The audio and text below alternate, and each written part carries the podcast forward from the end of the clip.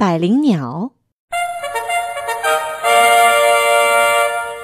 百灵鸟最喜欢红玫瑰，它常常飞到花园里，找到一只有花苞的玫瑰，落在上面，依依不舍。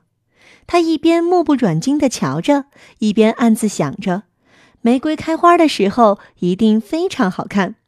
他要看看红玫瑰花开放的过程。他怕看不清楚，便用小嘴把阻挡他视线的草都啄光了。这时，他像喝醉了似的站在花枝上，抖动着羽毛，高声唱着，歌声像泉水一样，从早晨唱到黄昏。后来，他累极了，深夜里不知不觉地睡着了，直到太阳从东方升起，牛车在路上滚动，才把他惊醒。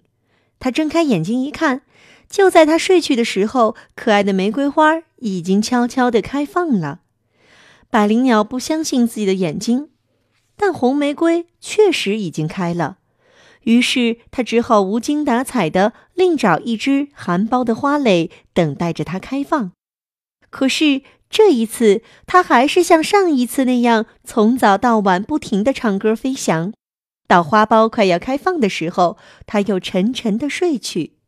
就这样，它总不接受教训。结果始终未能看到红玫瑰是怎么开放的。任何事情都有它的规律。倘若你在做一件事情之前，把过去的教训牢记在心中，那么胜利就将属于你。小朋友们，你明白这个道理了吗？